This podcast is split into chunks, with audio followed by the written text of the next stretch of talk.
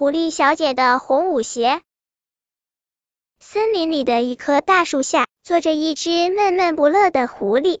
狐狸小姐，您怎么了？大熊过来问。狐狸扭过脸，不去理他。怎么了？大熊继续追问。上次舞会，天鹅穿了一双漂亮的红舞鞋，夺得了冠军。我想要是我也有那么一双漂亮的红舞鞋，也会得奖的。狐狸嘟着嘴说：“原来是因为这件事啊，你上网买一双不就行了吗？”熊挠了挠后脑勺，说：“我上网搜了，网上没有我想要的红舞鞋。”狐狸沮丧地说：“那就买点料子，自己做一双吧。你的花裙子不就是自己缝制的吗？花裙子是我到城里买的，还很贵呢。不过你说的有道理，我可以试着做一双鞋子。”狐狸变得高兴起来。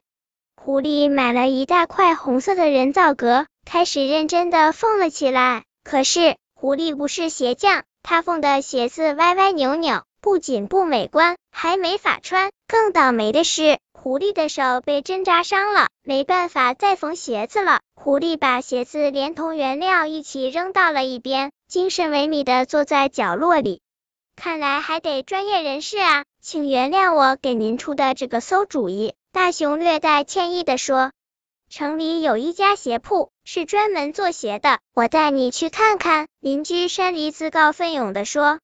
狐狸和山狸一起进了城，找到了那家店铺，可价格却高的惊人。哎，狐狸小姐，您瞧仔细了，这可是真牛皮做的鞋子，鞋跟是牛筋底的，防滑还有弹力。松鼠老板说五百块一双，太贵了，能便宜一点吗？您这是定制，价格当然会稍高一点。松鼠老板连连摆手。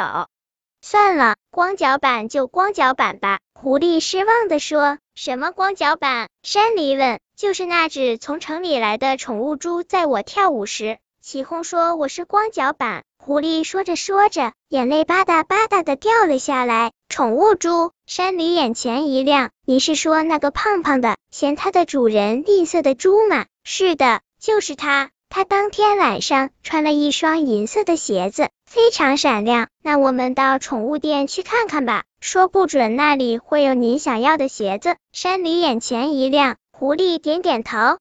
刚靠近宠物店的橱窗，狐狸就相中了摆在货架上第三排的红舞鞋。但愿它不会太贵。狐狸默默祈祷。狐狸悄悄走到那双鞋子跟前，翻了一下价码牌，标价才十元。狐狸高兴的试穿了一下，啊，正合脚，还很舒服呢。这个月的森林舞会开始了，狐狸穿上漂亮的红舞鞋，果然赢得了比赛的冠军。本篇故事就到这里，喜欢我的朋友可以点击订阅关注我，每日更新，不见不散。